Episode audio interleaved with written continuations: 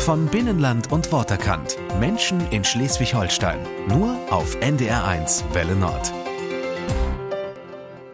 Es gibt ja immer wieder Leute, die lassen uns erstaunen, wenn man so mitbekommt, was sie alles können. Und wenn sie mal was nicht können, dann lernen sie es eben ganz selbstverständlich und scheinbar ohne große Anstrengung. Genauso einer ist Fritz Volkert aus Osterrade in Dithmarschen. Der kann eigentlich alles, hat aber eine ganz große Leidenschaft. Er baut selber Messer.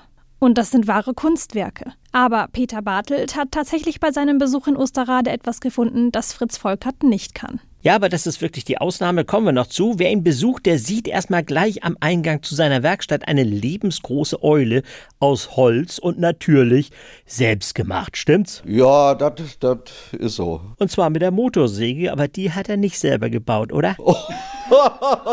nee, aber er könnte es, denn er ist Maschinenbaumeister und auf diesem Gebiet unschlagbar. In Osterrade wurde mal ein Windpark gebaut und mitten in der Bauphase ging was in Dutt. Keiner konnte das reparieren. Keiner, doch Bürgermeister Peter Himmrichsen ging mit dem ganzen Gedöns zu Fritz Volkert. Da wäre ein ziemlich kompliziertes Tragegeschirr kaputt gegangen. Die Leute konnten nicht wiederarbeiten und äh, ich denke, Mensch, was machst du noch?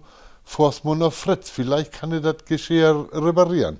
Ja, und siehe da, nächsten Tag konnte irgendwann wieder arbeiten. Ja, er ist so ein Puzzletyp. Ein Beispiel haben wir noch. Dörte Mumkrei brauchte ein Kasperle-Theater. Na und, wer hat's gebaut? Ich weiß nicht. Fritz, hast du das auch selber gut, das Kasperle, oder?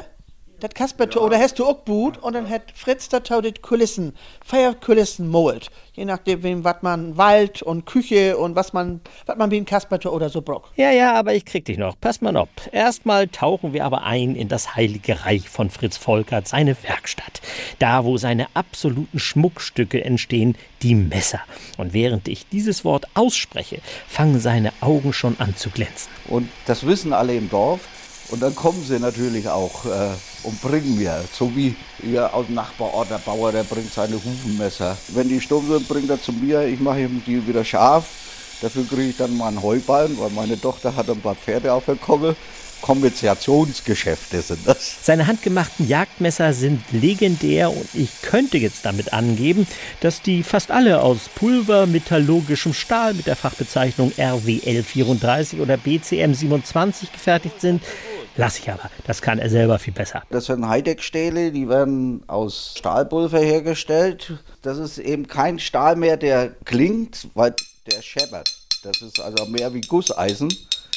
Aber 15, 20 Mal besser wie jeder geschmiedete Stahl. Nur dieses Stück Eisen kostet 170 Euro. Ja, und wer jetzt genauer hingehört hat, dem fällt auf, dass bei Fritz ein südlicher Akzent mitschwingt. Ich kann noch mal eine typische Aussprache von ihm wiederholen. Achtung. Das sind Heideck-Stähle, die werden aus Stahlpulver hergestellt. Heideck und Stahlpulver.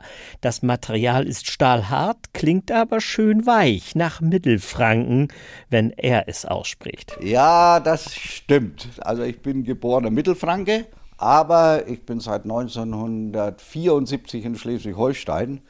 Ich kann auch gut Blattdeutsch und wenn man mal zwei, drei Bier getrunken hat, dann ist man mutig, dann kann ich auch Blattdeutsch reden.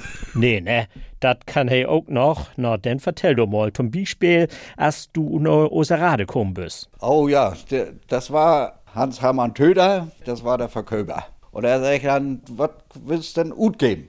100.000 hätte ich. Da sag ich Hans-Hermann, für 100.000 kriegst du da lang die. Da habe ich einen Lehrer und Meldorp, der will 140.000 Ut geben und dann schaltet der das hem. Und nach drei Tagen ruft Hans-Hermann Töder wieder bei mir an. Fritz kommt vorbei, dann fährt, fährt wir nach Meldorp zum Rechtsanwalt und dann mog wir das Tor. Aber nun, ich hab's versprochen, es gibt etwas, das kann Fritz Volkert nicht. Und seine Frau Sabine verrät uns auch, was das ist. Kochen kann er nicht. Also ich habe es mit ihm schon ausprobiert, so äh, Koteletts braten und dann habe ich gesagt, hier ist Eigelb, da ist Paniermehl, da ist die Pfanne. Er hat es nicht einmal geschafft, die Reihe durchzukriegen. Erst lagen sie in der Pfanne, dann Paniermehl, dann Ei, immer. Aber weich gekochte Eier, da ist eine Spitze drin. Na, nun haben wir ihn aber erwischt, wa? Das kommt daher, weil weich gekochte Eier kann man nach der Stoppuhr kochen. Präzise, ganz genau, das kriege ich hin. Aber wenn meine Frau, aber wenn man die fragt, wie viel hast du da reingemacht, nimmt sie so eine Handvoll und sagt, das wirst du dann schon sehen. Und mit de, das sind Maße, mit dem kann ich nicht um. Ach so, kochen kann er zwar nicht, aber wenigstens kann er erklären, warum nicht. Also Fritz Volkert ist wirklich ein Tausendsasser. Ja, das ist so.